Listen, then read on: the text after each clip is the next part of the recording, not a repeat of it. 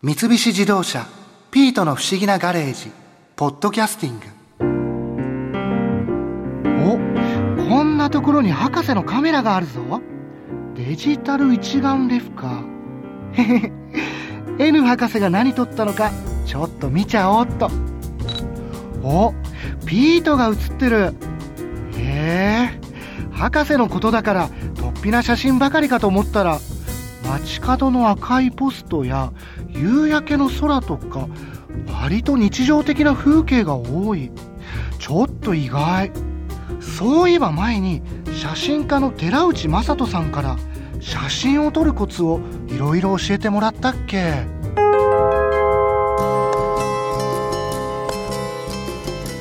の寺内さん僕あの最近ちょっと車の免許を取りまして。あおめでとう。ありがとうございます。例えばそのちょっとドライブがてら出かけていってこう写真を撮ったりとかってするなんかおすすめの場所とかってありますか？まあ今の時期だったら河口湖あたりの紅葉と富士山を絡めるっていうのはすごいいいと思いますね。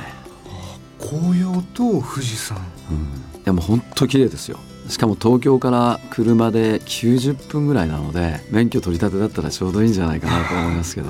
そうでなんか90分ぐらいだとなんか安心して行ける距離ですよね、あのね割と近い距離に東京とは全く違う別世界があるっていうことを知るのは本当に楽しいことで例えばそれが夜でも星の数が全然違う。もちろん外気も違うしこういう異空間を体験するっていうのはドライブの楽しさだしドキドキすると思う。そういう時はもう寺内さんそのカメラはやっぱりいくつか持っていかれるあもうもちろんカメラは必ず持って行ってます。えデジタルカメラですか？そうですねデジタルが最近はほとんどですね。例えばその初心者でも綺麗に撮れたりとかっていうのってなんかコツはあるんですかね、コツはねまあいっぱいあるんですけど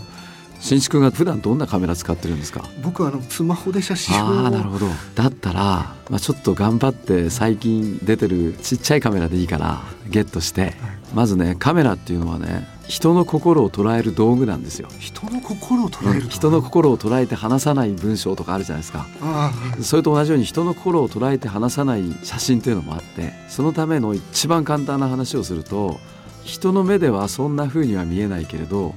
カメラを通して撮ったらこんな風に見えるのっていうのってびっくりするでしょ？スマホってあんまり見た通りじゃないですか。あそうですね。そうですよね、はい。まあ、色を変えたりちょっとなんかエフェクトかけるぐらいだけど、はい例えば一眼レフなんかだとレンズ交換できるカメラだと使うレンズによって見える風景が変わってくるんですよ。え？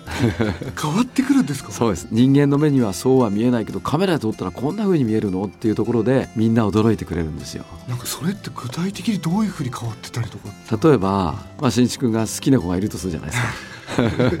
スマホで撮ると他の風景や他の子も同じように映るでしょ？はい。でも一眼レフを使うとその好きな子だけにピントが合っててあとはボケボケで見えなくて新一君の心理状態と同じなような。あそれは周りをあえてぼやかす？そうですね。それはそのこう調節してそうです。レンズを変えることとカメラの取り扱い方でこんな風に見えるの？っていうことができるしデジタルカメラでもできる？あもちろんできます。僕はカメラはボディも重要だけど実はレンズの方が重要かなって思ってるんですけどまあアマチュアの人は別にいいレンズじゃなくても少なくとも望遠レンズとか広角レンズを使い分けられるようになると写真は本当に楽しくなると思います。まあちょっと新一君の趣味がよくわからないけど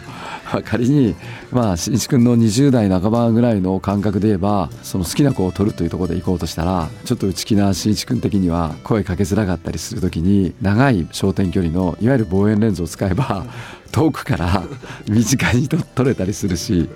離れたとここから。こっそりとそうそうそうそうちょっと嫌じゃないでもね高校生の頃ってなんかそうやってドキドキして撮った方がありますよ僕も。気づかれないように。なんかちょっと遠くからファインダーの中ではアップで写ってるんだけどっていうな。あれはやっぱりなんかカメラの楽しさかもしれないしそれで絞りっていうのがまあレンズについてて絞りの数字を小さくするとボケる範囲がボケやすくなるんですよより。だピント合わせたとこだけピントがあってあとは綺麗にボケるので本当にみんなびっくりするような写真が撮れるんですよね。ピント合わせたところだけがこう浮き上がってくる感じになる、はいはいなんかそのそうやってそうデジカメで例えばいろんな写真を撮ったりとかってされる時に写真を撮りに行くためだけになんかその行くっていうのがなんかそこまでする必要あるのかなとか思っちゃう時もある。いやもうその新一君の質問はいろんな人が質問するし僕も確かにそう言われるとそうなのかなと思ったりもするけれど多分ねどんな写真を撮るかによって違ってくると思うんですよ。その写真を撮ってると肝心の風景をよく見ないからカメラを持っていかないって言われたりもするんですよ。それわかります。いいでしょ、はい、でもね例えば長崎行くとするじゃないですか。あこれが長崎六角堂だとかあこれが長崎の眼鏡橋だ。撮っとこうっていう撮り方をすると肝心の風景を見ないで状況証拠みたいな写真になるんですよ。でもねカメラ持ってレンズを通して覗いているとなんかこう節穴から何かを覗くみたいに例えばその二重橋の眼鏡橋の下のところに綺麗な白い花が咲いててすごく水面がキラキラして綺麗だったねとかっていう風景が見えてくるんですよ。だから普段気づかないものが見えてくる。で帰ってから「ねあの眼鏡橋の下の花綺麗だったよね」って言ったら「え咲いてたっけ?」って言われるんですよ。で咲いてたよほらとかってえー、私何見て旅してきたんだろう？とか。そういうなんかね人が見落としてるようなものをレンズを通して見つける楽しさってあるんですよ。だからより風景を深く見てくることになると思う。それはでもちょっとなんか考えたこともなかった。カメラを持っていったからこそ覚えてる風景とか見過ごさないっていうことはあると思う。普段は見落としてるものがちょっと見えてきたりとか。そうなんですよ。意外と。カメラ持ってると何でも撮りたくなるので、まあ、最初のうちは何を撮っていいか分かんないんだけどカメラって不思議なもので撮り始めると何でも目につき始めるんですよ。新築もいきなりカメラ持ってて何撮っていいか分かんないってなると思うんだけど、例えば新築の車の色がもし赤だったら赤い色を見つけたら必ずシャッターを押してって決めとくと赤を見つけたら必ずシャッターを押すので絶対旅行一緒に行った人が気づいてないものを押し始めるんですよ。あなるほど。なんか赤いカバンとか、赤い帽子とかあるいは赤いお店の看板とか、でそれを撮ってるからちゃんと自分では新築は覚えてる。でも一緒に旅していった子は「そんなのあった?」とか「よく見てるね」とか言われて。それちょっと楽しそうですよ。楽しいですよ。で、えっと、例えば河口湖赤シリーズとか、ね、あるいは山中湖青シリーズとか。で写真を撮って見せると人は「新一君ってすごい感性あるじゃん」って言われるんですよ。嬉しいです嬉しいでしょ？嬉しいですね、うん、でそれで風景をいっぱい見てくると普通に旅してきたものとは違う風景が見えるので新一君のオリジナルな旅が友達に語れる。なんかちょっと色を決めるだけでそうです。なんかゲーム感覚もあってなんかあそうそうゲーム好きなんだよね。外でやるゲームとしては最高に楽しいと思う。なんかちょっと本当に面白そうですね。いや面白いですよ本当に。チャレンジしてみます、はい、なんか。絶対いいと思いますよ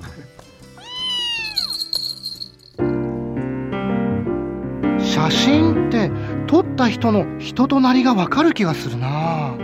もしかしたら博士って意外と繊細でいい人なのかもって。ん？この写真前に僕がアフリカでサーベルタイガーに襲われた時の写真じゃないか。博士あの危機的な状況でのんびり写真なんか撮ってたのか。くそー。やっぱり博士は全然いい人じゃない。